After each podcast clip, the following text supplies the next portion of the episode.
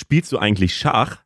Nee, Absolut überhaupt gar nicht. Ich hab, das macht mir richtig Kopfschmerzen, wenn ich nur drüber nachdenke, Schach spielen zu müssen. Ich habe das tatsächlich jetzt angefangen, weil unser Kollege Moritz hier bei uns im Team, der erzählt mhm. die ganze Zeit, und zwar auch schon seit Monaten eigentlich, dass es einen Schachhype geben würde. Und ich denke mir die ganze Zeit, bei wem denn? Also ich kriege das nicht mit.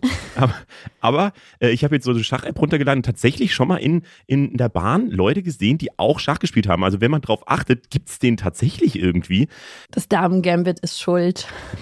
ja, und die Pandemie vielleicht, weil die ja. Leute gelangweilt waren in der Zeit. Aber wir haben jetzt auf jeden Fall einen eigenen Podcast gestartet zum Thema Schach und zwar um diese verrückte Story von letztem Jahr, wo es ja um diesen Schachbetrug ging, ähm, wo eventuell angeblich irgendwelche Analkugeln äh, im Spiel sein sollen und so. Über den Podcast reden wir später auch noch. Aber ich will vielleicht vorher mal wissen, gibt es diesen Schachhype vor allem bei uns in der Hörerschaft so? Äh, deswegen äh, gibt es gerade eine Umfrage in diesem Spotify-Tool. Also wenn ihr in die Folgenbeschreibung reinguckt, dann könnt ihr abstimmen, ob ihr Schach spielt oder nicht spielt. Und dann wissen wir, ob der Schachhype real ist. Aus der Funkzentrale in Mainz, das ist, was die Woche wichtig war. Hi, ich bin Leo Braun. Und ich bin Berit Ström. Wir sprechen diese Folge über TikTok. In den USA wird nämlich darüber diskutiert, ob die App verboten werden soll. Wir gucken uns die Gründe an, lassen uns einschätzen, ob das wirklich passieren könnte und auch wie es in Deutschland damit aussieht, weil auch die Bundesinnenministerin Nancy Faeser hat sich dazu schon geäußert. Außerdem ging diese Woche ja das Bild vom Papst in dieser fetten weißen Daunenjacke rum. Und nein, er trägt nicht plötzlich Balenciaga, sondern es war ein KI-Fake. Und zwar ein ziemlich gutes sogar. Aber wie man sowas erkennen kann und wie lange es vielleicht noch dauert, bis man es nicht mehr erkennen kann, das haben wir Anna Biselli von netzpolitik.org gefragt. Und die Themen, die euch sonst noch wichtig sind, könnt ihr natürlich auch in die Folgenbeschreibung bei Spotify reinschreiben, in diese tolle Antwortbox. Oder ihr schickt uns eine DM auf Instagram. Dann gucken wir mal, ob wir nächste Woche drüber reden. Und damit starten wir in die Folge rein und äh, starten natürlich wieder damit, was am meisten gegoogelt wurde. 100.000 Google-Suchanfragen oder mehr hatten diese Woche tatsächlich nur Fußballmeldungen. Was ist da denn los? Die machen wir nicht und deswegen können wir fast nicht über Google-Suchanfragen reden, außer eine Sache, die die 100.000 geknackt haben und zwar die Zeitumstellung. Die war ja am Wochenende und wie immer habe ich mich dabei dann wieder gefragt, so, war das nicht eigentlich was, wo es vor ein paar Jahren eine Abstimmung in der EU gab, dass die abgeschafft werden soll? Und tatsächlich 2018 war das. 84 Prozent waren für die Abschaffung.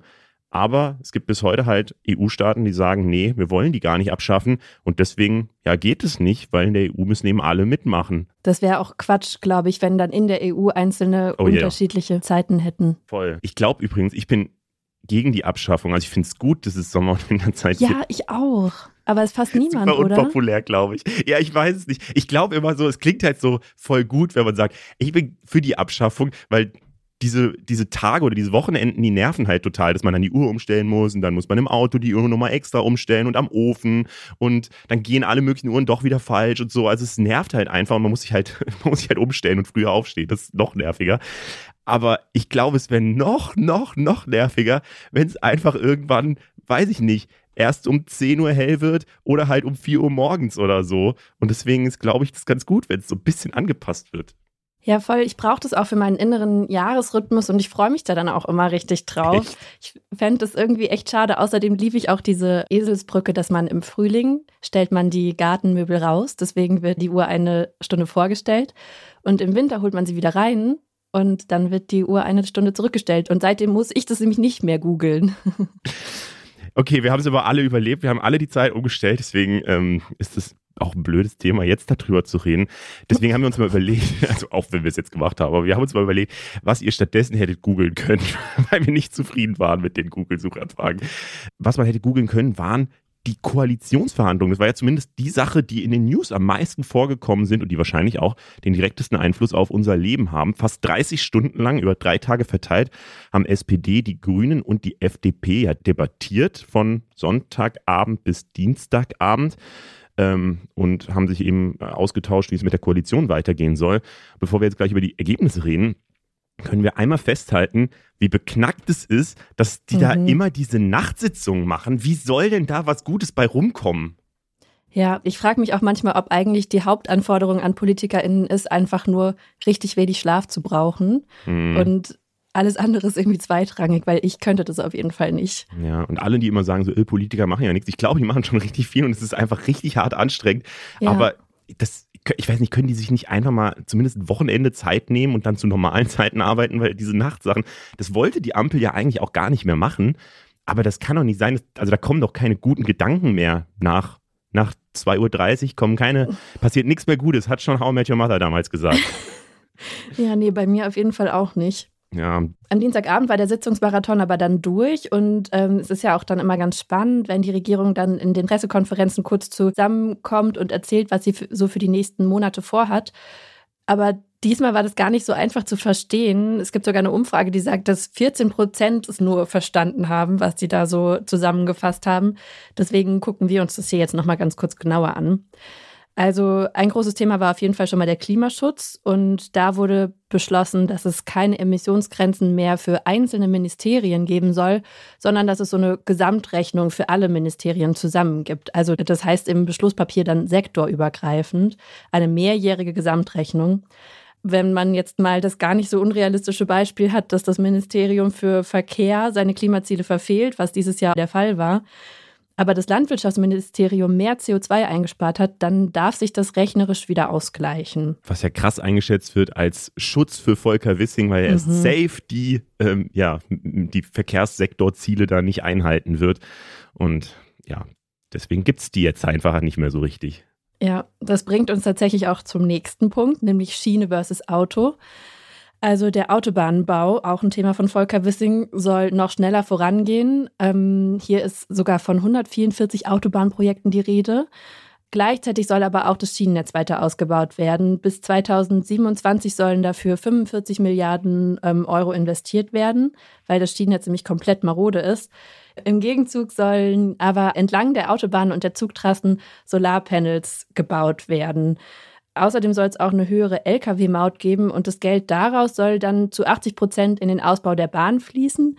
Aber ich habe ja schon gesagt, 45 Milliarden sollen da reingehen und es wird definitiv nicht reichen. Mhm. Ich finde es so, so spannend, weil das so ein ganz klassischer Kompromiss ist irgendwie. Die, die FDP mhm. will mehr Autobahnen und die Grünen wollen mehr Umweltschutz. Und dann haben sie einfach beides gemacht. Wir machen Autobahnen, aber mit Solarpanelen. Und deswegen ist das, was ist ich, klimaschützende Autobahn oder so. Ich glaube, das ist so der politische Traum, der dahinter steckt. Aber für mich kommt es ein bisschen komisch rüber, ehrlich gesagt. Also ich glaube nicht, dass ja. da so Solarpaneele so besonders viel helfen, auch wenn es bestimmt eine okay, gute Idee ist, die da hinzubauen, weil ich meine, ist ja leere Fläche.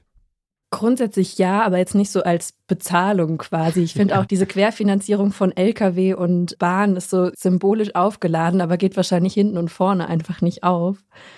Dann gab es noch das Thema Naturschutz. Der soll anders organisiert werden. Also wenn ein Stück Natur zugebaut wird, zum Beispiel für eine neue Autobahn, muss jetzt nicht mehr als Ersatz ein Stück Wald gepflanzt werden, sondern Geld reicht aus als Kompensation. Und dann noch Thema Heizung. Das war ja auch heiß diskutiert. Und die Pläne von Habeck wurden ja angeblich geleakt. Jetzt gibt es da Neues, auch wenn es noch nicht so ganz konkret ist. Also Habecks Pläne will die Ampel jetzt abgeschwächt umsetzen. Es bleibt dabei, dass ab dem nächsten Jahr neue Heizungen zu 65 Prozent aus erneuerbaren Energien betrieben werden sollen. Heizungen, die schon installiert sind, müssen dann in den nächsten 30 Jahren ausgetauscht werden. Aber wenn sich das die Leute nicht leisten können, dann müssen sie ihre Heizung auch nicht austauschen. Ja, ich meine, das, das ist ja fair, oder? Also das ist ja, also irgendwie gibt es diese Regel weiterhin, aber es gibt halt Ausnahmen für soziale ja. Abfederung und so weiter. Das macht wahrscheinlich Sinn. Ich bin halt so insgesamt bei dem Ding, also erstens ist es halt wahnsinnig schwer zu verstehen, wie du ja gerade auch mhm. schon gesagt hast, so, ja. weil es nicht so was Konkretes ist, sondern es sind so, man weiß ja auch gar nicht, welche Autobahnen und es sind ja keine neuen Autobahnen, die gebaut werden, sondern nur neue Spuren wahrscheinlich oder so äh, irgendwie Sachen dabei und so. Das ist so ein bisschen komisch. Ähm, grundsätzlich finde ich es natürlich gut, dass es da irgendwie einen Kompromiss gibt, weil ich meine, so funktioniert halt Politik und mhm. man muss ja auch sagen, keine dieser Parteien hat jetzt was Überraschendes gemacht. Ne? Also der FDP, es war von vornherein auch vor der Wahl schon klar, dass die FDP für Autobahnen ist und das, das, das eben das ist, was sie wollen, dass sie Technologieoffenheit eher fordern, dass sie eher halt mit so einem Zukunftsbild reingucken, dass sie zwar Klimaschutz wollen, aber eben mehr darauf vertrauen, dass es da schon technische Lösungen für geben wird und dass die Grünen halt anders daran gehen und mehr ähm, ja entweder Sachen verbieten wollen oder Sachen äh, ja, ja, strenger regulieren wollen oder so. Und das, dass das jetzt so aufeinander knallt, war ja eigentlich von vornherein klar so. Äh, was mir aber dabei ständig auffällt, ist, die FDP offensichtlich die 10.000 Mal besseren Verhandler sind, weil mhm. die immer wieder schaffen, irgendeinen Konflikt herbeizuführen. Dann muss sich da geeinigt werden und dann schaffen sie es immer wieder, einen kleinen Kompromiss ja für ihre Sache rauszuhandeln. Also ganz am Anfang mit dem Koalitionsvertrag war es ja das Tempolimit, das dann eben nicht drin stand. Dann waren es E-Fuels jetzt vor ein paar Wochen und jetzt sind es eben, dass die Sektorziele gefallen sind und der Verkehrsbereich halt mehr ausstoßen kann, als eigentlich mal erwartet wurde. Und dass es jetzt auch noch mehr Autobahnen gibt. Also irgendwie ist immer so stepweise, schafft die FDP so ihre Position tatsächlich ganz gut zu verteidigen. Ja, ich glaube, man kann schon zusammenfassen, dass der Klimaschutz jetzt bei diesen Koalitionsverhandlungen ein bisschen zu kurz gekommen ist. Das sagen die Grünen auch selbst. Also sie sagen, was da jetzt beschlossen wurde, das reicht nicht aus. Das hat zumindest auch Ricarda Lang danach gesagt. Und die grüne Jugend ist richtig sauer auf die Grünen, weil die sagen, die haben halt einfach zu viel Kompromisse gemacht. Und ja, ich frage mich auch so ein bisschen, woran es liegt, dass die FDP da so gut bei wegkommt, weil man sagt ja auch immer, die hat am meisten zu verlieren. Die kratzen gerade an der 5%-Hürde und haben so viele Wahlniederlagen eingesteckt. Ich frage mich auch so ein bisschen, was ist da eigentlich dann die Rolle auch von Olaf Scholz und der SPD? Da habe ich auch mehrere Kommentare zugelesen, dass genau die Rolle von der SPD halt gerade so unklar ist, weil von denen ja. ist relativ wenig in diesem Kompromiss irgendwie drin oder man, man kann zumindest nicht so wahnsinnig viel rauslesen, was die SPD da reingeschrieben hat. Und äh, ja, es wirkt tatsächlich so, dass man dachte ja am Anfang, dass SPD und Grüne immer super gut zusammenpassen, als die Koalition zusammengegangen ist und dass es jetzt aber tatsächlich eher so aussieht, als wären die Grünen so ein bisschen die, äh, die alleine dastehen. Ja. Ähm, man muss, glaube ich, aber auch nochmal sagen, so, das ist jetzt auch unsere Meinung einfach, dass, dass äh, der Klimaschutz vielleicht mehr priorisiert werden sollte oder dass, ist ein, dass das der richtigere Weg wäre, um das Klima zu schützen, weil alle Parteien sagen ja, dass sie das Klima schützen wollen. Ähm, und es ist ja schon auch eine Position, die ich nachvollziehen kann, dass man eben sagt, die grünen Forderungen sind halt zum Teil einfach nicht besonders realistisch, so gerade ähm, was dieses Heizungsausbau-Dings angeht. So, es gibt halt keine Handwerker, es äh, ist halt ultra teuer und es kann sich halt nicht jeder leisten und ein Land wie Deutschland braucht halt auch gute Infrastruktur und deswegen äh, kann ich schon auch irgendwie so tief in meinem Herzen verstehen, dass man, ähm, dass man auch fordern kann, dass man Autobahnen dahin bauen will. So, ich persönlich bin halt dagegen und sage halt, der Klimaschutz sollte Prio Nummer eins für alles sein. So, ähm, deswegen ja bin ich dagegen, aber die andere Position kann ich schon verstehen. Und wenn man halt sagt, so irgendwann werden wir halt alle mit klimaneutralen Autos durch die Gegend fahren, ähm, dann, dann wäre es ja auch gar nicht so schlimm, dass es Autobahnen gibt. Also in meinem Leben spielen Autobahnen so eine kleine Rolle, hm. dass ich mich wirklich gefragt habe, warum so? Ich glaube, in vielen Leben spielen Autobahnen eine sehr große Rolle. Ich weiß, dass es in vielen Leben anders ist. Und Stau. Ich glaube, Stau macht so aggressiv, dass man ja, einfach alles will, dass der weg ist. Äh, ja, ich glaube, das Thema haben wir genug besprochen. Wir haben diese Woche auch nochmal richtig viele DMs zu einem anderen Thema von euch bekommen, was man auch hätte googeln können. Und Ihr könnt natürlich auch jede andere Suchmaschine benutzen, ne? Das ist nur auch nochmal. Einmal das, ja. Und außerdem, also es wurde natürlich gegoogelt, aber eben einfach zu einer so geringen Anzahl, dass es nicht in den Google Trends gelandet ist, was ja hier unser Barometer für Wichtigkeit ist. Genau, also die Streiks. Wir hatten ja letzte Woche im Podcast schon über die Streiks gesprochen, aber vor allem mit Fokus auf den Vergleich zu Frankreich. Das Thema scheint euch aber weiterhin zu beschäftigen.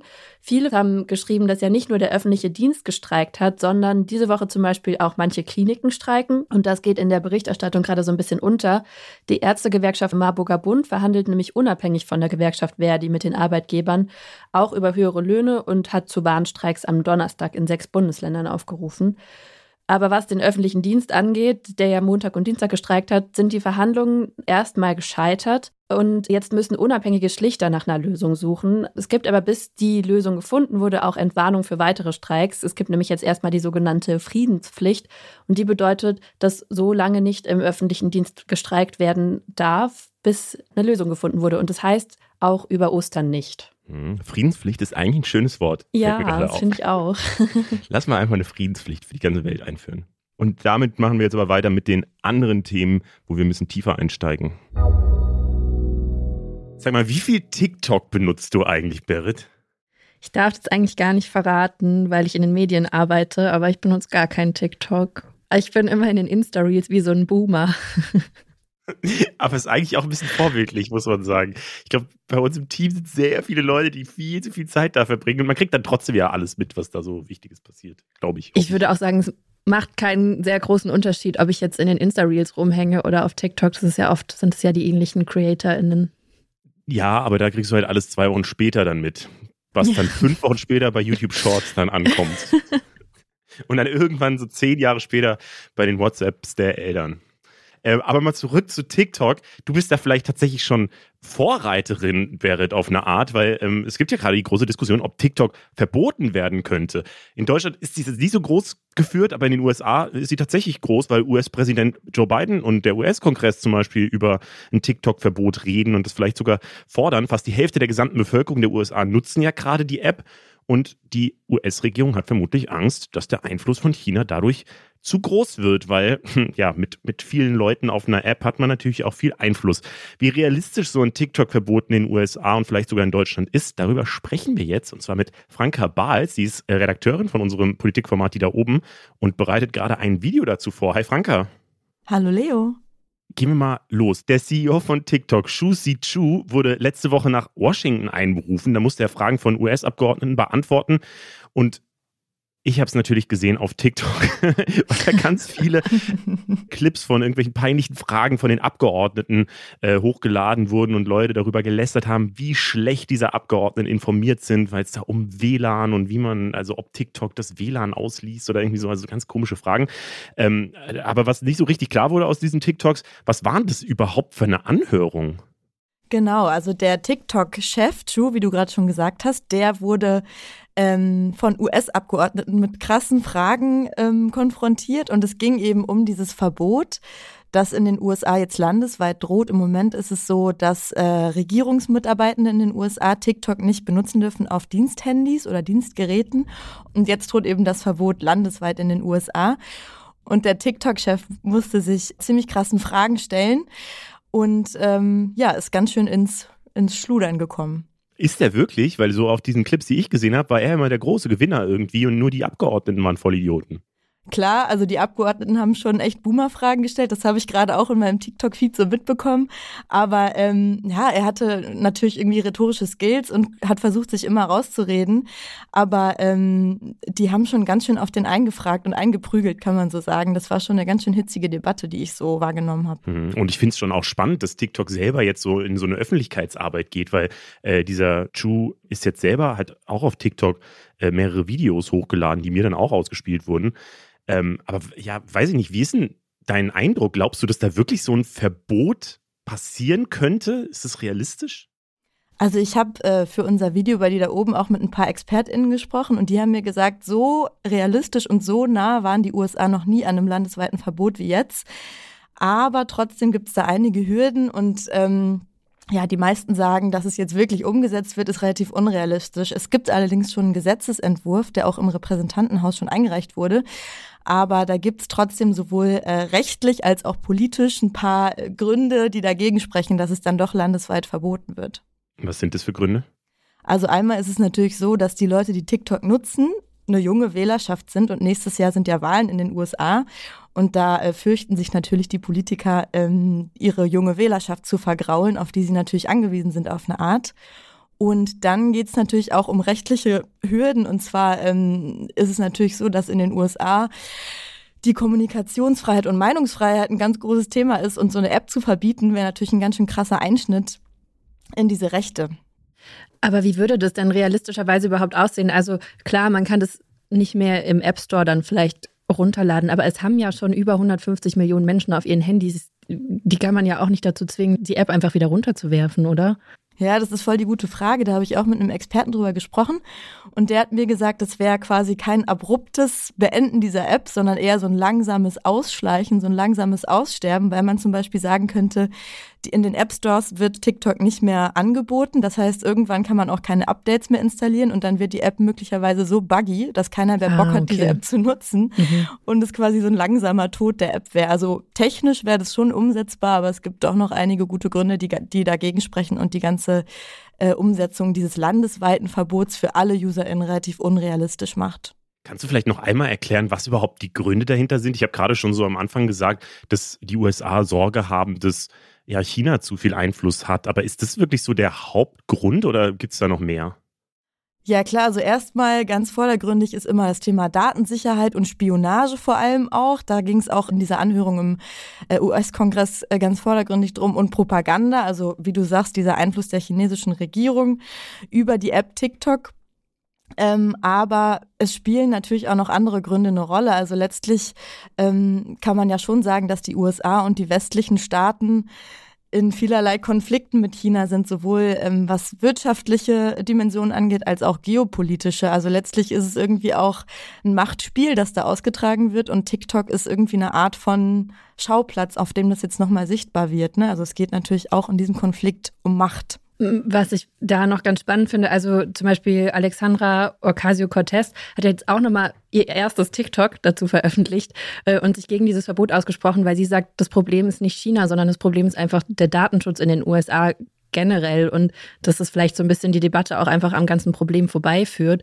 Und da sagt sie sogar auch, dass zum Beispiel in der EU die Datenschutzbestimmungen besser werden und dass man sich daran orientieren sollte. Also für mich stellt sich dadurch dann die, halt die Frage, wenn das in der EU besser läuft. Also die anderen Gründe gibt es ja trotzdem auch. Es gibt ja auch in Deutschland die Diskussion, Klar. wie geht man mit China um ähm, und wie viel Einfluss sollte China eben hier haben. Aber hier kriege ich von der Diskussion, ob ein Verbot stattfinden soll, eigentlich nicht so wahnsinnig viel mit. Glaubst du, ist es denn realistisch, dass die EU oder das Deutschland auch so ähnliche Regeln mal diskutiert oder vielleicht auch irgendwann einführen könnte, wenn die USA das machen? Also es ist ja schon oft so, dass solche Diskussionen in den USA erstmal viel früher starten und dann in irgendwie einer abgeschwächten Form schon auch in Europa, in der EU und auch in Deutschland ankommen. Das haben ja auch einige Expertinnen und Experten gesagt. Ähm, also in der EU ist es jetzt ja gerade so, dass TikTok auch auf Dienstgeräten für EU-Parlamentsmitarbeitende verboten ist. Aber äh, ja, so ein landesweites Verbot oder EU-weites Verbot wird jetzt tatsächlich noch nicht so diskutiert hier. Und unsere Innenministerin Nancy Faeser hat auch letztens gesagt, ähm, ja, es gibt schon Sicherheitsbedenken und man muss darüber reden, dass ähm, Daten abfließen über TikTok. Aber sie sieht jetzt keinen Grund für ein landesweites Verbot oder ein generelles Verbot von TikTok in Deutschland. Also das Thema ist irgendwie auf dem Tisch, aber lange nicht so hitzig diskutiert wie in den USA. Und ich denke mal, dass die Debatte, die jetzt gerade in den USA geführt wird, auf jeden Fall auch nochmal einen Effekt hat auf die Debatte bei uns. Aber es dauert vielleicht wieder ein bisschen, bis es so hitzig hier ankommt, wie es dort gerade ähm, besprochen wird. Und ist die ganze Debatte nicht eigentlich auch so eine Art Doppelmoral-Debatte? Weil ich frage mich das die ganze Zeit, weil ich meine, gerade wenn man, wenn da Datenschutz als vordergründiges Ding irgendwie diskutiert wird, I mean, alle Social Media Plattformen haben Riesenprobleme mit Datenschutz. Darüber reden wir seit Ewigkeiten. Und bei den USA wissen wir ja seit den NSA-Enthüllungen, dass dass da mit spioniert wird. So, also gerade, also gerade als EU als Deutschland, wenn wir anfangen, TikTok zu verbieten, müssten wir dann nicht auch Facebook, Instagram und alle anderen Plattformen verbieten? Klar, also ich meine, letztlich liegt ja auch das Datenschutzproblem oft bei einem selbst, ne? dass man selber irgendwie darüber äh, informiert sein muss, wo, wo ziehe ich meine Grenzen, wo mache ich mit und wo nicht. Und ähm, ja, wie wir eben schon gesagt haben, es ist dann wieder irgendwie ein Schauplatz. Also an TikTok wird dann wieder deutlich, welche Konflikte eigentlich im Hintergrund schwelen. Aber ähm, ja, ob das Problem oder ob die, ob ein TikTok-Verbot ein grundsätzlichen Datenschutzproblem lösen würde, würde, mit dem wir jeden Tag alle konfrontiert sind, ist die Frage wahrscheinlich eher nicht. Danke dir, Franka. Wenn ihr mehr über das mögliche TikTok-Verbot in den USA wissen wollt, dann ja, schaut euch das Dieter Oben-Video an, das irgendwann nächste Woche erscheint. Ich glaube, am Dienstag oder so könnte es soweit sein. Dienstag. wir, wir prognostizieren den Dienstag. Nice, danke dir. Danke. Danke euch. Amsterdam hat keinen Bock mehr auf junge britische Männer. Ähm, Good to know. Ja, ich finde es auch ein bisschen krass. Also es startet jetzt eine neue Online-Kampagne deshalb und die heißt Stay Away, was ich auch irgendwie alles total absurd finde. Also immer, wenn jemand in Großbritannien Begriffe wie Junggesellenabschied, billiges Hotel oder Kneipentour in Amsterdam sucht, also online, dann sollen Videos angezeigt werden, in denen über die Risiken und Folgen von Alkohol- und Drogenkonsum aufgeklärt wird. Das Ganze ist jetzt erstmal nur auf Großbritannien ausgelegt, weil angeblich eine Untersuchung ergeben habe, dass britische und aber auch niederländische Männer zwischen 18 und 35 für die meisten Belästigungen im Rotlichtviertel verantwortlich seien. Deswegen heißt das Ganze auch Entmutigungskampagne. Und die soll aber jetzt dann auch weiter ähm, auf die Niederlande ausgeweitet werden, weil da ist ja eben auch eine große Gruppe in dieser Umfrage gewesen und auch auf weitere potenzielle Störenfriede in der EU. Was sind denn weitere potenzielle Störenfriede? Also auch Deutsche, die da hier in äh, Junggesellenabschied machen oder was? Also da standen jetzt keine Länder, die noch im, im Visier sind, aber ich denke mal, ja, also ich kann mir gut vorstellen, dass da auch deutsche Junggesellen am Start sind und randalieren. Ja, ich finde es ich find's mega lustig, ehrlich gesagt. Äh, hab mich aber auch gefragt, wenn so eine, so, so eine Stadt einen so abschrecken will, lockt nicht gerade das dann ja. die Leute wieder an, wenn man so googelt, ich will nach Amsterdam Junggesellenabschied, dann steht da, komm nicht. Oder ein paar Drogenaufklärungsvideos. Das wirkt schon sehr verzweifelt und ich kann mir nicht vorstellen, dass das funktioniert, oder? Ja, also ich würde auch sagen, jetzt erst recht. Man muss aber auch noch dazu sagen, dass parallel dazu noch eine Online-Kampagne startet und die heißt How to Amsterdam. Hm für die Leute, die schon da sind, also für die Touris, die schon in Amsterdam sind, denen wird dann auf Social Media vermehrt ausgespielt, wie man sich denn in Amsterdam zu verhalten hat und dass zum Beispiel öffentliches Urinieren verboten ist. Ach, das ist ja eine interessante Information. Das wussten die Engländer bestimmt noch gar nicht. Also, ja, ich weiß auch nicht. Ich finde es aber insgesamt gut, wenn die kommunale Politik die sich jetzt endlich mehr gegen so Junggesellinnenabschiede äh, richtet, weil ich mag das auch nicht, wenn, wenn, wenn ich sowas in der Stadt sehe. Wir reden jetzt mal über ein Thema, zu dem wir bisher ehrlicherweise relativ wenig gemacht haben, obwohl es eigentlich wirklich wichtig ist. Und zwar reden wir über Israel. Ich habe immer das Gefühl, sobald man anfängt, über Israel zu reden, dann geht es irgendwann um den Ostkonflikt und irgendwann bin ich dann komplett raus und überfordert und weiß gar nicht mehr weiter. Aber diese Woche ist es, glaube ich, wirklich wichtig, mal hinzugucken. In Israel plant die Regierung von Ministerpräsident Benjamin Netanyahu nämlich eine Justizreform, die richtig problematisch sein könnte. Und die Proteste dagegen sind jetzt so groß geworden, dass diese Justizreform erstmal um ein paar Monate verschoben wurde. Das war so die Meldung diese Woche. Alles weitere versuche ich jetzt gar nicht mehr zu erklären, sondern das macht Christian Limpert. Der ist ARD-Korrespondent in Israel und weiß daher bestens Bescheid. Hi, Christian. Hallo. Schön, dass du da bist. Äh, kannst du vielleicht einmal ganz kurz erklären, was ist denn das für eine Reform von Netanyahu und warum gibt es da jetzt so viel Widerstand? Also diese Reform, das ist ein ganzes Paket an ähm, Gesetzesänderungen, die sich alle beziehen auf die Justiz. Und tatsächlich, es sind so viele Änderungen und Gesetze, dass wir selbst manchmal gar nicht mehr durchblicken. Aber ich erkläre mal ein paar davon. Zum Beispiel mhm. möchte Netanyahu und seine, seine Regierungskoalition, die ja in Teilen aus rechtsextremen Politikern auch besteht, die möchten das momentane Justizgesetz so ändern, dass zum Beispiel in Zukunft die Regierung viel mehr Macht bekommt beim Besetzen von Richterposten. Das ist momentan so, dass die Richter äh, und die Gerichte eine Mitsprache haben und das möchte zum Beispiel diese neue Regierung jetzt ändern. Das ist ein zentrales Gesetz oder ein Punkt, den sie vorhaben. Ähm, ein anderer Punkt ist, dass sie eine Art Überstimmungsklausel einführen wollen. Und mit dieser Überstimmungsklausel wäre es einer Regierungsmehrheit, einer einfachen Regierungsmehrheit möglich, Gesetze durchzubringen, auch wenn das oberste Gericht sagt, dass dieses Gesetz nicht mit der Verfassung in Israel vereinbar ist. Und da haben natürlich Minderheiten zum Beispiel große Sorgen, dass in Zukunft die Regierung Gesetze einfach unkontrolliert durchbringen kann, ohne dass es überhaupt eine Kontrollinstanz äh, gibt. Und ähm, fairerweise bringe ich auch das Argument, dass die Regierung sagt, oder die Befürworter dieser Reform. Es gibt viele Menschen in Israel, die sagen, ja, wir müssen an unserer Justiz schon was ändern, weil äh, die Gerichte tatsächlich zu viel Macht bekommen haben, äh, weil die ein, ebenfalls ein ähm, Zirkel oder ein Kreis sind, der wenig Kontrolle äh, hat. Und äh, zudem ein, ein Richterkreis, gerade wenn man aufs oberste Gericht schaut, ein Richterkreis, der sozusagen selbst für seine Nachfolge sich ähm, äh, bemüht oder sich um die Neubesetzung von Nachfolgern bemüht und da eben aus Sicht der Regierung ein, ein liberaler linker Zirkel von Richtern ist, der ähm, der Regierung gegenüber zu viel Macht hat. So, diese beiden Seiten prallen aufeinander. Aber was wir eben hier sehen, dass ähm, tatsächlich durch alle Bereiche der Gesellschaft, also wir reden da von der Hightech-Branche, wir reden von Reservisten des Militärs, von großen Unternehmen, äh, auch ehemalige äh, Politiker oder Richter in Israel, auch der Staatspräsident, die sagen schon sehr übereinstimmend, dass die Reform, so wie sie eben auf den Tisch gekommen ist, eine Gefahr für die Demokratie ist. Hm, das ist ja zumindest so, wie wir Demokratie verstehen, muss es da ja so eine Art Gewaltenteilung geben. Das ist, glaube ich, das, was man im Politikunterricht in Deutschland auch immer lernt. Also, dass äh, die Leute, die die Gesetze machen, nicht die sein können, die äh, die Gesetze am Ende äh, kontrollieren oder eben Justiz machen, also äh, ja am Ende gucken, ob Gesetze gebrochen werden oder nicht. Ähm, und wenn da plötzlich überstimmt werden kann, klingt das für mich jetzt auch ein bisschen kritisch und auch aus deutscher Perspektive, ehrlich gesagt, wenn jetzt die Regierung einfach sagen könnte, jo, keine Ahnung, Verfassungsgericht, schön, dass ihr irgendwas erzählt habt, aber wir machen jetzt trotzdem irgendwie die und die Regel, das wäre, glaube ich, richtig problematisch. Ähm, kannst du vielleicht einmal noch erklären, was da jetzt bei euch eigentlich gerade abgeht? So in den letzten Tagen und Wochen hört man ja richtig viel von diesen riesengroßen Protesten. Mhm.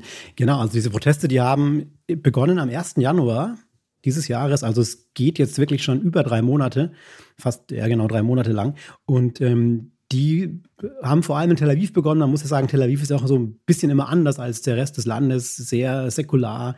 Ähm, die Hightech-Branche, die hier ist, äh, sehr internationales Publikum.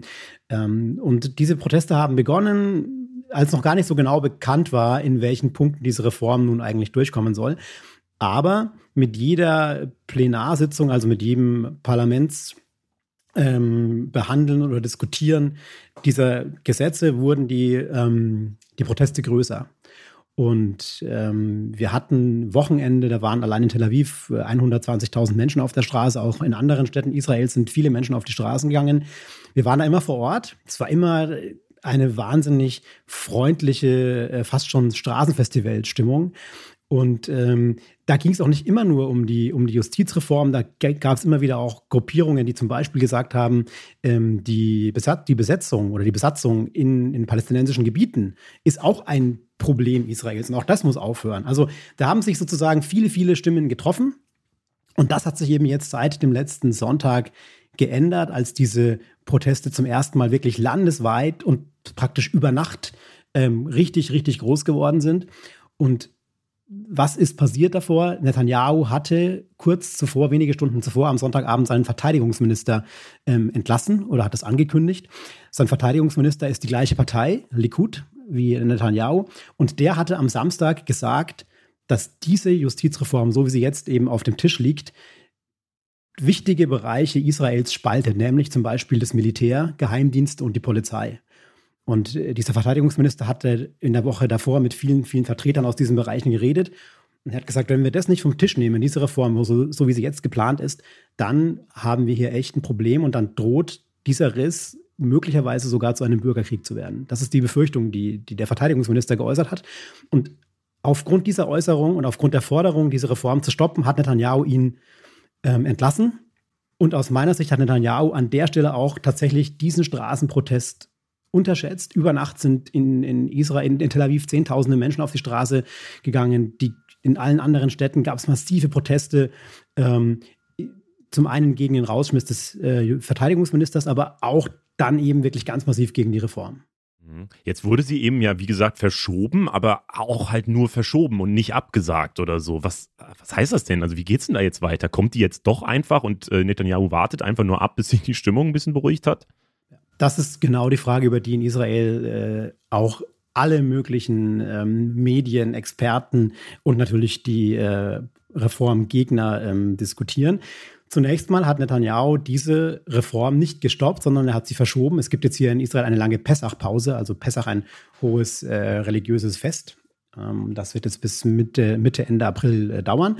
Und danach soll es weitergehen. Was momentan passiert, ist, dass der Staatspräsident, der sich hier eingeschaltet hat, versucht, mit allen Seiten zu reden, um irgendwie eine Form von Kompromiss hinzubekommen.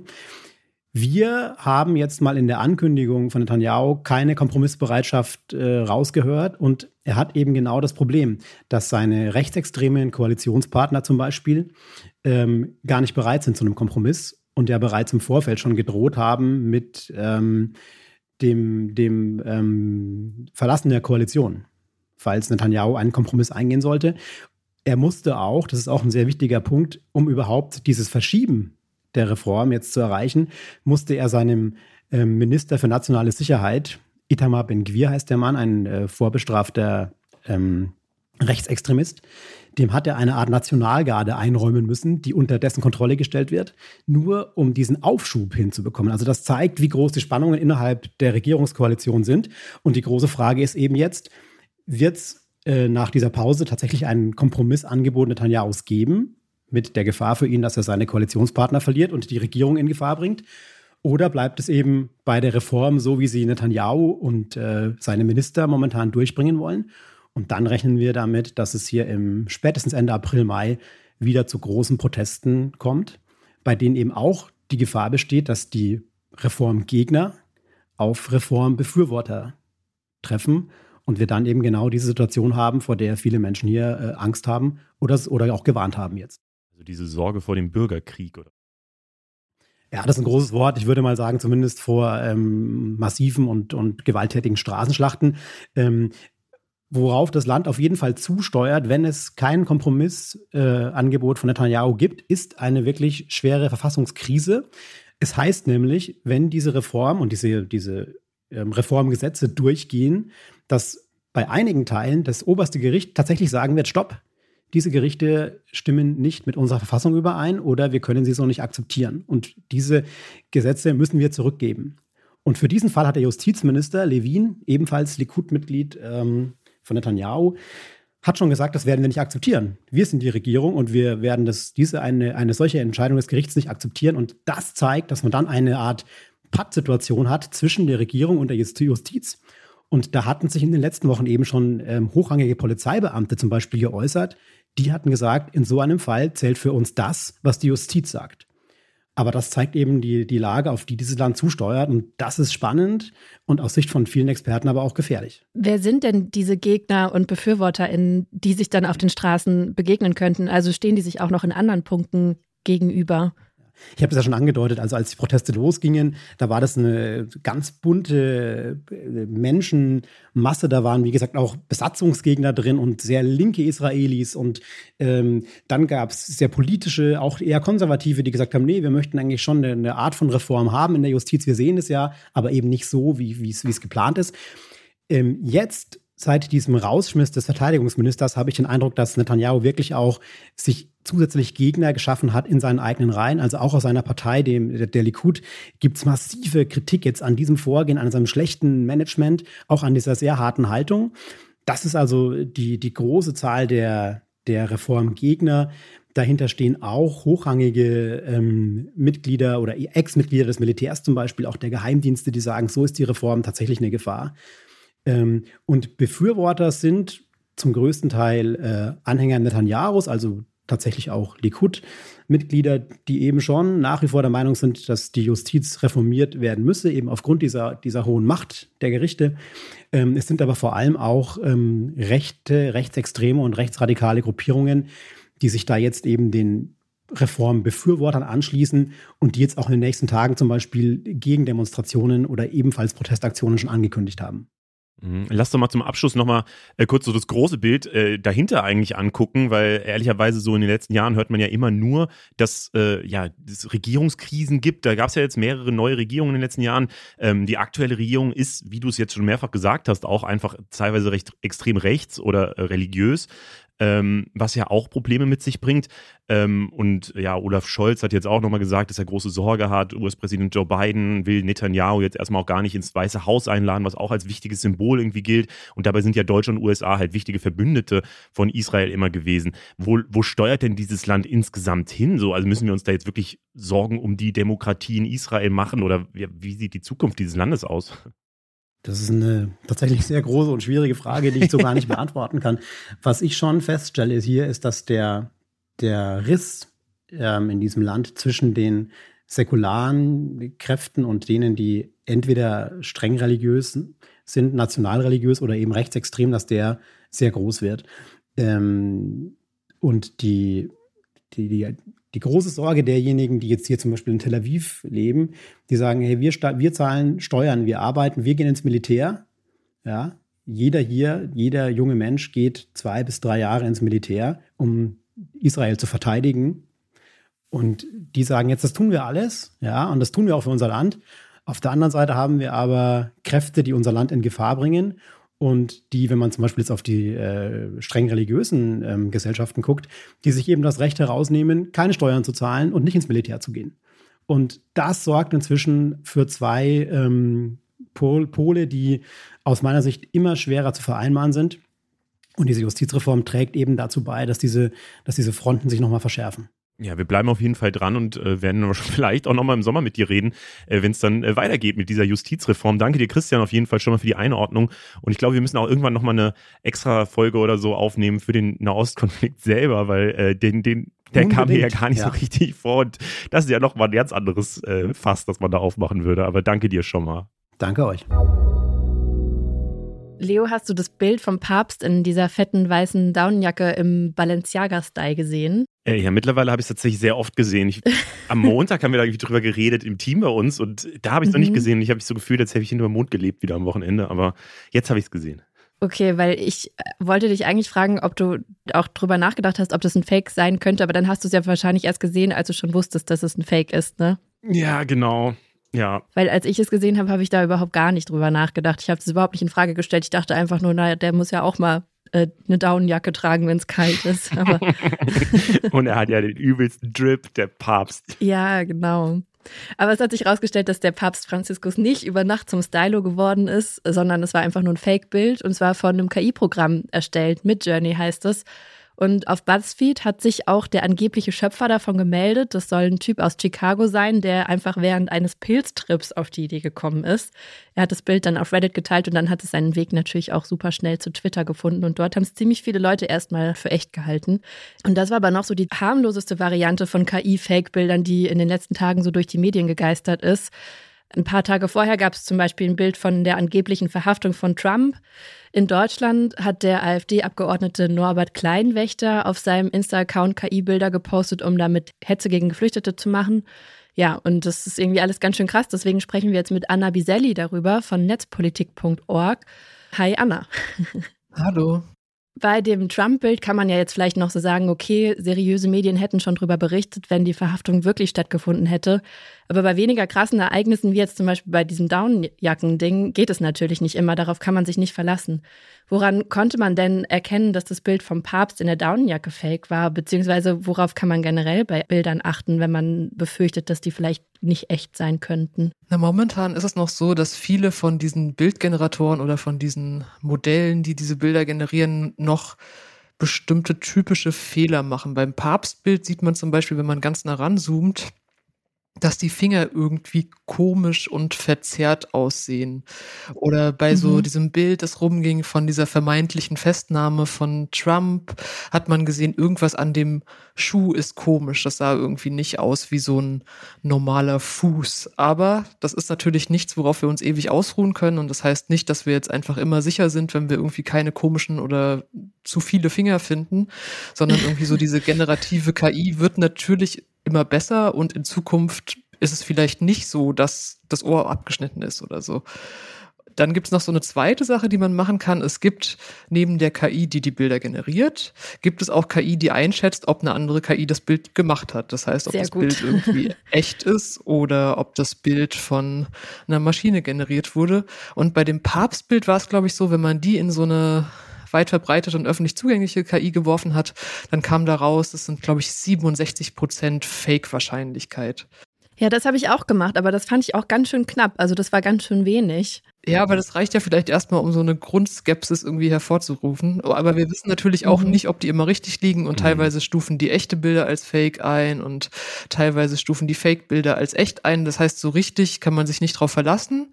Das heißt, man kann dann noch was Drittes machen und zwar eine ganz normale Bilder-Rückwärtssuche zum Beispiel bei Google oder so. Das heißt, man wirft das Bild in die Suchmaschine mhm. und guckt mal, wo ist denn das Bild eigentlich zum ersten Mal aufgetaucht? Ist das Bild zum Beispiel zum ersten Mal, weiß ich nicht, in einem seriösen Medium aufgetaucht, das über irgendwas berichtet hat, dass der Papst jetzt eine neue Jacke hat? So, oder ist das Bild zum ersten Mal von irgendeinem anonymen Twitter-Account oder von irgendeinem Satire-Account verbreitet worden und ja, wo kommt das eigentlich her, was ich da gerade sehe? Und das ist vielleicht auch eine Möglichkeit, die man immer machen kann, auch bei krasseren Bildern, wo man erstmal suchen kann, wer hat es als erstes gepostet und was ist das eigentlich? Ich glaube, das sind ja jetzt so Sachen, die man vielleicht macht, wenn wir jetzt halt so darüber berichten. Aber ich frage mich immer, ist es denn realistisch, dass jemand, der einfach auf seinem Handy so kurz durch seinen Feed scrollt, dann nochmal so ein Bild irgendwo anders reinpackt und, und guckt, ob es wirklich echt ist und so, weil so viel denkt man da ja gar nicht drüber nach, oder? Man scrollt ja so durch, denkt sich, ja, cool, der Papst hat eine neue Jacke und scrollt so weiter. Und ich glaube halt, das ist so ganz schnell auch so, äh, ja, so Bilder halt oder so, so Sachen sich ver, ver, verselbstständigen, oder? Ohne dass da jemand groß äh, dann fact-checkt, oder? Ist da nicht eine Riesengefahr? Ja, voll. Ich meine, aber ich muss auch sagen, ich fände es auch in Ordnung, wenn man mal kurz denkt, Mensch, der Papst hat eine coole Jacke, das tut ja nicht weh. So, also meinetwegen. In dem Fall nicht, nee, aber wenn es dann halt, äh, wenn es dann halt irgendwie diese Flüchtlinge sind von dem AfD-Abgeordneten, so, dann wird es vielleicht schon kritischer, weil das wird man bestimmt nicht nochmal kritisch einordnen oder so. Und äh, ich kann mir schon vorstellen, in der Zukunft wird es ja wahrscheinlich nochmal schwieriger, alles Mögliche zu erkennen, oder? Genau, aber das ist ja dann auch wirklich unser Job. Also das heißt so der Job von Medien, irgendwie Dinge zu hinterfragen. Ich finde, auch Nutzerinnen sollten das tun und irgendwie, wenn sie so ein Bild sehen und sich denken, Mensch, das kann ich mir gerade eigentlich gar nicht vorstellen, sollten sie zumindest wissen, wie man mal gucken kann. Aber klar haben wir vor allem irgendwie als Medien die Aufgabe, dann nicht ungefragt irgendwas weiter zu verbreiten, sondern irgendwie zu gucken, Mensch, ist das realistisch? Wo kommt das her? Und stelle ich vielleicht mal eine Presseanfrage, um das irgendwie einzuordnen? Und dann eben auch teile ich Leuten mit, wenn da gerade was groß rumgeht und Leute das für echt halten. Dieses Bild vom AfD-Politiker habe ich auch in diese KI eingepflegt und das hat er zu 100 Prozent als Fake erkannt. Da war ich ein bisschen mhm. beruhigt kurz, aber die Person darauf hatte auch sechs Finger. Es gibt auch so eine Seite, die heißt Which Face is Real, wo man trainieren kann, KI-Bilder zu erkennen. Da geht es dann zum Beispiel darum, dass manchmal Brillen asymmetrisch sind oder die Zähne komisch sind oder so. Und da war ich so ein bisschen beruhigt, dass ich das relativ schnell dann auch gelernt habe zu erkennen. Aber ja, wie gesagt, das machen natürlich nicht Leute im Alltag. Und das wird wahrscheinlich auch nicht mehr lange so sein, dass es genau diese Sachen sind, auf die man ähm, achten kann, weil sich die KI halt immer weiterentwickelt und weiter lernt. Jetzt ist es sogar schon so, dass Elon Musk und auch andere Leute, die in der KI-Branche wichtig sind, so einen offenen Brief unterschrieben haben, die tatsächlich fordern, äh, künstliche Intelligenz-Trainings erstmal für ein halbes Jahr auszusetzen. Und in diesem Brief ist sogar die Rede von ähm, einer Gefahr für die Menschheit. Ich finde das ein bisschen übertrieben oder beziehungsweise ich finde es ein bisschen Quatsch und auch irgendwie so widersprüchlich zu dem, was sonst noch passiert. Also ich finde es zum Beispiel wichtig, dass wir uns Gedanken darüber machen und dass man irgendwie Regeln dafür findet, wie man mit so KI-Systemen umgeht und was die für einen Einfluss haben. Aber auf der anderen Seite haben ganz viele große Tech-Firmen ihre KI-Ethik-Teams entlassen. Das heißt, genau die Leute, die sich in den Firmen irgendwie Gedanken darüber machen soll, sollen, wie man das irgendwie so richtig einsetzt. Und dann finde ich so einen offenen Brief ja so ein bisschen symbolisch Symbolpolitik. Und ich glaube auch nicht, dass es uns jetzt irgendwie vor der bösen KI rettet, wenn wir jetzt ein halbes Jahr aufhören, irgendwelche Modelle zu trainieren. Ich glaube, wir müssen uns eher darum kümmern, dass wir jetzt schnell quasi in der ja, politischen und gesellschaftlichen Diskussion irgendwie auf einen Stand kommen, der eben dieser Entwicklung Schritt hält und ein halbes Jahr Pause oder auch nicht, macht da, glaube ich, jetzt nicht den entscheidenden Unterschied, ob wir am Ende alle untergehen oder nicht. Glaubst du denn, da entwickelt sich gerade alles Mögliche? Weil ich habe gesehen, dass TikTok jetzt auch seine User-Guidelines angepasst hat und äh, ja, so generierte Videos ähm, müssen halt gekennzeichnet sein. Das ist aktuell noch so ein bisschen komisch formuliert bei denen und ich glaube, da passiert auch nichts, wenn man es nicht macht und so, aber ähm, das steht da jetzt zumindest schon mal drin, was ich irgendwie interessant finde. Und dann, ja, also wie glaubst du denn, wird sich das entwickeln? Müs also gibt es da irgendwann Regeln, dass das gekennzeichnet werden muss, auch bei Politikern oder so? Ich kann mir schon irgendwie vorstellen, dass es irgendwie Regeln gibt, dass Dinge gekennzeichnet werden muss. Ich kann mir auch vorstellen, und wahrscheinlich wäre es auch sinnvoll, gerade wenn wir jetzt nicht auf so KI gehen, die zum Beispiel Bilder generiert, sondern einfach auch KI, die Behörden bei ihren Entscheidungen helfen soll, dass es da irgendwie eine Pflicht gibt, dass menschliche, also ein Mensch mit mit drauf guckt. Und das ist ja auch total sinnvoll, darüber zu diskutieren. Zum Beispiel zu sagen, ob du, es darf keine KI entscheiden, ob du Arbeitslosengeld bekommst oder nicht, zum Beispiel. Und da mhm. muss auch in Zukunft, auch wenn es da eine ganz tolle KI für gibt, da muss auf jeden Fall ein Mensch mit drauf gucken, weil das ist eben nichts, was wir einer Maschine in die Hand geben. Und ich finde, diese Diskussion sollten wir auf jeden Fall führen, bevor es zu spät ist. Und eben gucken, in welchen Bereichen unseres Lebens brauchen wir dafür Regeln. Ab wann ist denn so der Zeitpunkt, dass man es gar nicht mehr bemerken kann? Also es ist ja, KIs sind ja schon Teil unseres normalen Lebens, aber gerade bei diesen Bildern und Videos, ähm, jetzt kann man es halt noch so relativ okay schnell entdecken, so, aber äh, ich kann mir vorstellen, dass es wahrscheinlich nur noch ein paar Monate sein wird, dass man Bilder überhaupt nicht mehr erkennen kann. Und bei Videos äh, geht ja die Entwicklung auch immer weiter dahin, dass es, äh, dass es halt generierte Videos gibt von künstlichen Intelligenz. Ich habe diese Woche flog so ein Video von Will Smith, der Spaghetti isst, rum. Das sah doch ziemlich fakey aus so, aber ich glaube auch da ist ja die Entwicklung ultra schnell, oder? Das glaube ich auch. Also ich glaube, es wird nicht mehr lange dauern, bis jetzt die Leute auf den generierten Bildern keine sechs Finger mehr haben. Ich glaube, das wird super schnell passieren und es wird auch super schnell passieren, dass die Ohren ordentlich aussehen und die keine komischen Schuhe mehr anhaben. Und dass wir jetzt, wenn wir mit bloßem Auge drauf gucken, das nicht mehr einfach so erkennen können. Ich glaube aber zum einen, wenn eine Technik etwas generiert, dann kann eine Technik auch erkennen, ob es generiert wurde, weil eine Technik arbeitet ja immer nach bestimmten Regeln. Das heißt, ich glaube, es wird so eine Art, ja, so einen Wettlauf geben zwischen den KIs, die Sachen generieren und den KIs, die generierte Sachen erkennen sollen. Und das, was wir halt immer haben, egal wie gut und toll und perfekt eine KI irgendwas ja darstellt oder generieren kann, ist eben unsere eigene Skepsis. Und ich glaube, die ist ganz doll wichtig. Und ich glaube, wir müssen uns einfach viel mehr bewusst sein, wenn es sowas gibt, dann müssen wir Dinge umso mehr hinterfragen. Das versuchen wir auch weiter hier im Podcast zu tun. Danke dir. Dankeschön. Wo wir gerade schon bei künstlicher Intelligenz waren, die Modefirma Levi's hat diese Woche verkündet, seine Models künftig auch durch KI generierte Models zu ergänzen. Und zwar angeblich, um diverser zu werden. Also nach Aussage des Unternehmens soll das dann ermöglichen, dass ein Kleidungsstück im Onlineshop nicht mehr nur an einer Person zu sehen ist, sondern halt an mehreren Personen, die unterschiedliches Alter, Kleidergröße, Geschlecht und Hautfarbe haben. Und ja, die Ankündigung hat erstmal für ziemlich viel Spott gesorgt, weil man ja erstmal denkt, man könnte ja auch einfach äh, diversere Models engagieren und denen Geld dafür bezahlen, anstatt sie von der KI ähm, erstellen Da- zu lassen. Ganz verrückte Idee. Ja, aber genau das könnte halt auch das eigentliche Problem von Levi's sein. Also das haben die zwar nicht gesagt, aber es liegt auf der Hand. KI-generierte Models sind nicht nur günstiger, es fallen auch dann zum Beispiel Kosten für Make-up-Artists oder FotografInnen und sowas weg. Also alles, was für diese Shootings nötig ist. Und erst vor einem Jahr hat Levi's 15 Prozent der Belegschaft entlassen. Also kann auch Geldgründe haben. Hm. Okay, also Model sollte man auch nicht mehr werden, wenn man einen zukunftssicheren Beruf haben will. Ja, das Good stimmt. to know.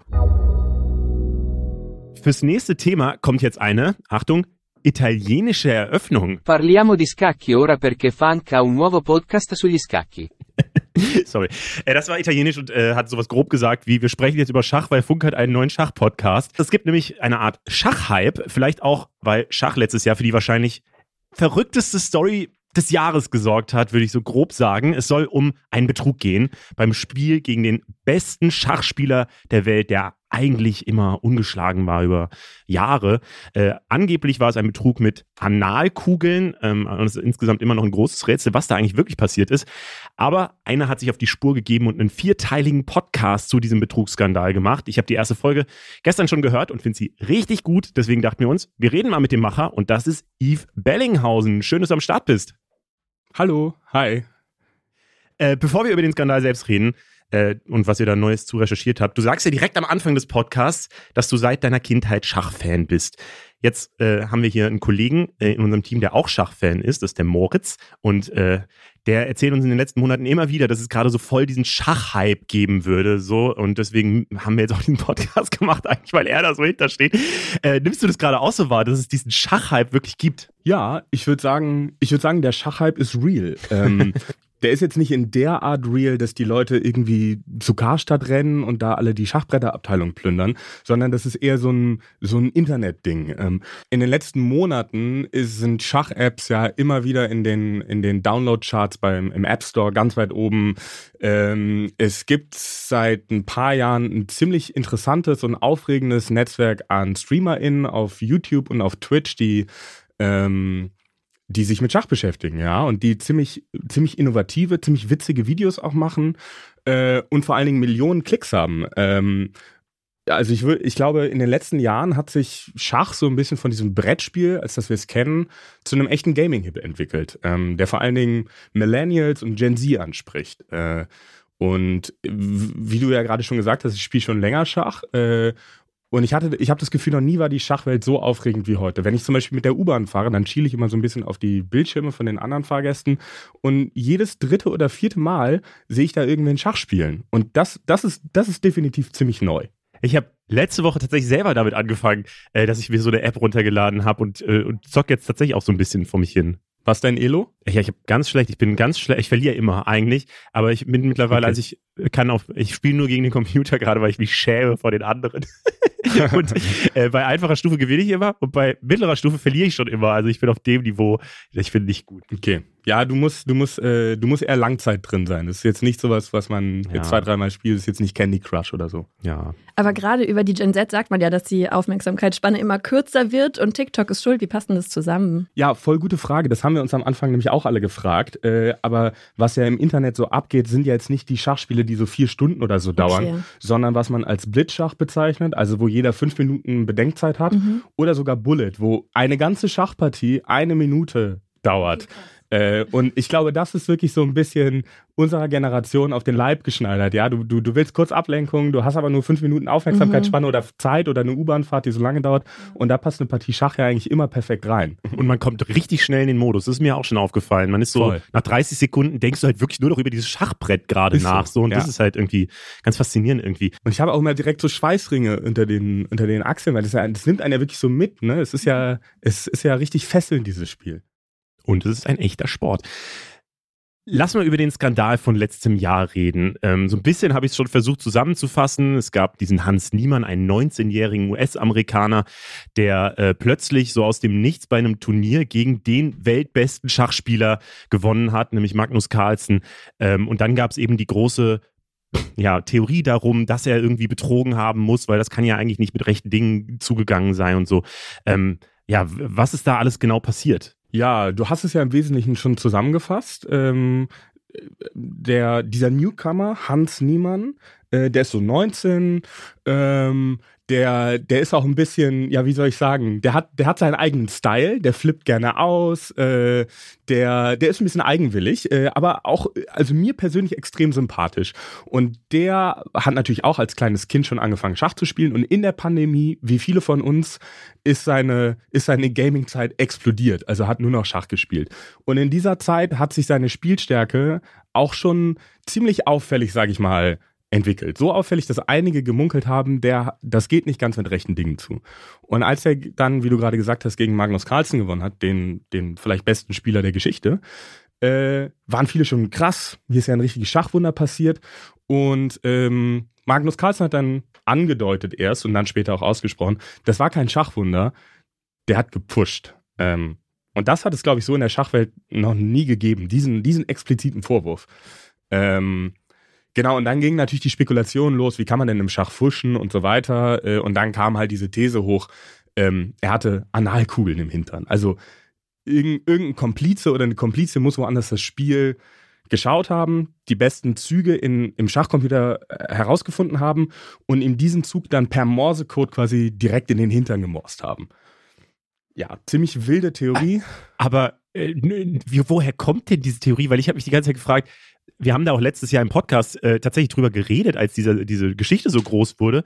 Ähm, ja, es, also erstens gibt es ja Betrug schon häufiger im Schach. Ich habe einen ganzen Wikipedia-Artikel gefunden über Betrugsfälle im Schach, äh, wo so wirklich wie, wie man damals in der Schule vielleicht betrogen hat, mit man geht aufs Klo und hinter, hinter einem Rohr ist dann irgendwie was versteckt oder so und man hat dann einen Computer, der einem die richtigen Züge sagt oder so, ähm, bis zu irgendwelchen also ein, eine, ein Fall war mit einem auffälligen Hut, wo jemand Kopfhörer drunter versteckt hat. ich finde es sehr witzig einfach, diese Betrugssachen. Ähm, aber äh, woher weiß man, also woher will man denn wissen, dass da Analkugeln im Spiel sind, wenn man nichts gefunden hat? Also es kann doch auch jede andere Betrugsmasche gewesen sein, oder? Also wieso Analkugeln? Ja. Also du hast recht, es gibt natürlich viele Wege im Schach äh, zu betrügen und es gab auch nachgewiesene Fälle. Äh, wenn du mich jetzt konkret fragst, woher kam das mit den Analkugeln, ich glaube, die Antwort ist, dass ein User namens Chessbra äh, das mal in einem Stream gesagt hat. Mhm. Ähm, ja, und dann war das halt so ein bisschen diese, diese Mediendynamik oder diese Aufmerksamkeitsdynamik, die auch im Internet gut funktioniert. Äh, je absurder die Sache, desto weiter wird es quasi gespreadet. Ähm, genau, und diese ganze Sache mit den Analkugeln, die hat euch neugierig gemacht, die hat uns neugierig gemacht. Darum haben wir da, äh, das hat uns hooked gemacht sozusagen, das mhm. Internet hooked gemacht.